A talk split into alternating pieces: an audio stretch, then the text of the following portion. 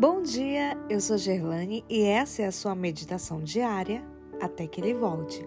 Quinta-feira, 18 de fevereiro de 2021. Deus é o juiz.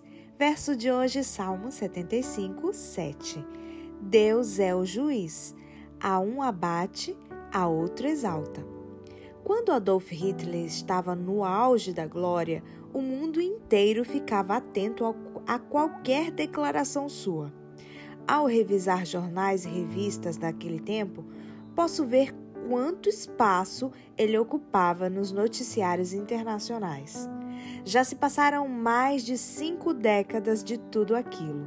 Se hoje você perguntar na rua quem foi Adolf Hitler, se surpreenderá com o número de jovens que nem sequer ouviram falar o nome do carrasco nazista.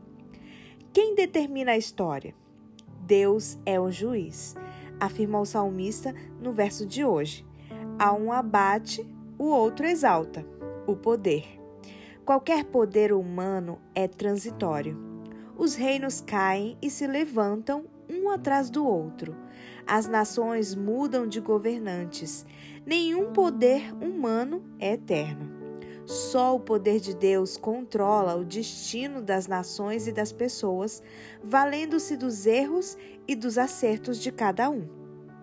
Houve momentos na história de Israel em que o povo pensava que Deus tinha perdido o controle da situação.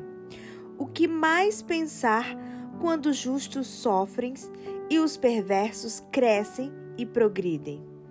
A que outra conclusão se pode chegar quando os exércitos inimigos destroem a cidade de Deus e espalham seus filhos pelos quatro cantos da terra.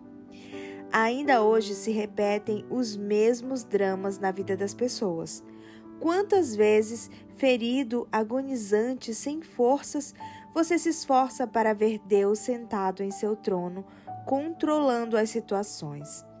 As lágrimas o impedem de ver o governante supremo do universo dá a impressão de que o trono está vazio e os maus triunfaram. No entanto, no salmo de hoje, o salmista conta os atos heróicos do libertador de Israel.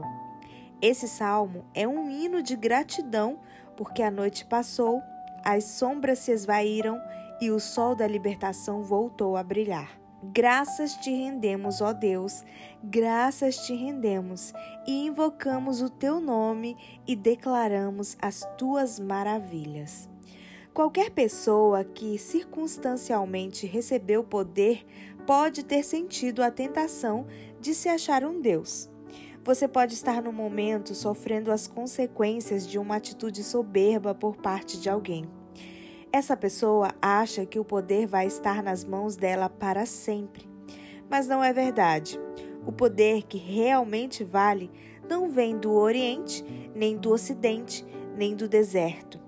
Quando Deus quer, esse poder chega ao fim. Lembre-se disso se você está sofrendo. E lembre-se mais ainda quando lhe confiarem o poder, porque Deus é o juiz. A um abate, o outro exalta.